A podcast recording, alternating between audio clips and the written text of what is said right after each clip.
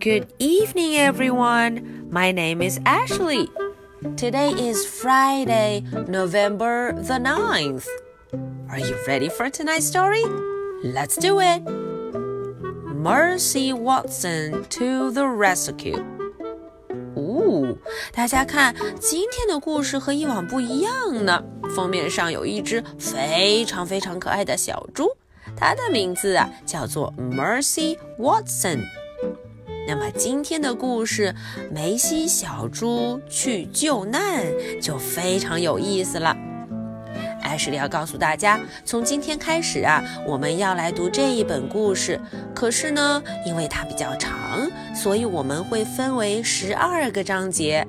艾什利每天会读一个章节，小朋友们要记得哦。今天、昨天、明天到底讲了什么不一样的故事？OK，那么我们今天就开始第一章，Chapter One。小朋友们跟着艾什莉一起看看这只可爱的小猪会做什么呢？Mercy Watson to the rescue. Chapter One. Mr. Watson and Mrs. Watson have a pig named Mercy. 哦，大家看，这两位呀，就是 Mercy 她最好的朋友了。这一位是 Mr. Watson，嗯，这位先生他是 Watson 先生。他旁边的这位 Mrs. Watson，哦，瓦森太太。他们俩有一只小猪，当然就是我们的主人公 Mercy。Each night they sing Mercy to sleep.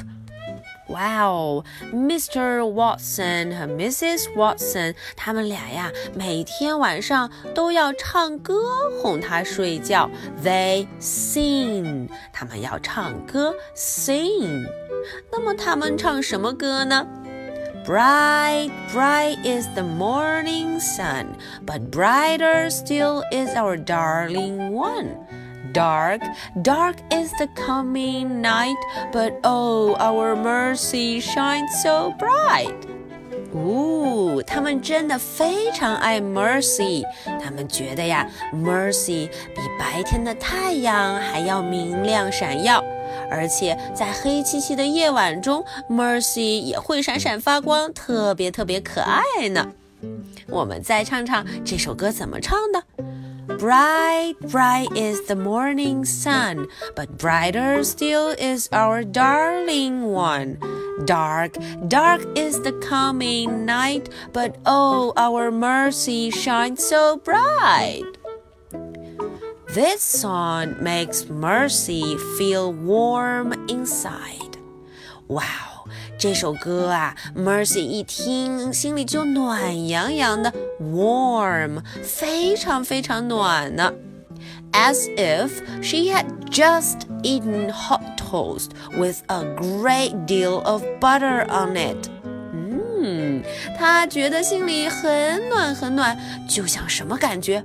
就像他刚刚吃了一份热腾腾的烤面包，上面呢还有非常多香喷喷的 butter 黄油。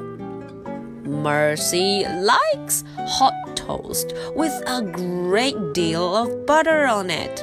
嗯，Mercy 呀，她非常喜欢吃这个烤的香喷喷、热腾腾的吐司面包，hot toast，上面一定有什么 ？A great deal of butter，黄油。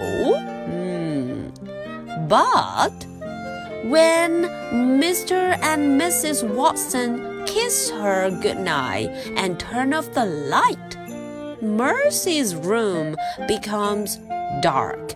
呃哦，可是当这两位主人他呀把灯一关，跟他说 good night，oh no，Mercy 的房间就变得非常非常黑，dark，一片漆黑，very dark，嗯，很黑很黑哦，and。Mercy does not feel warm and buttery toasty inside anymore. 啊，这一下，Mercy 心里再也没有暖洋洋、没有 warm 暖洋洋的感觉了。她呀，也不觉得刚刚吃了热腾腾的烤吐司面包。She feels afraid。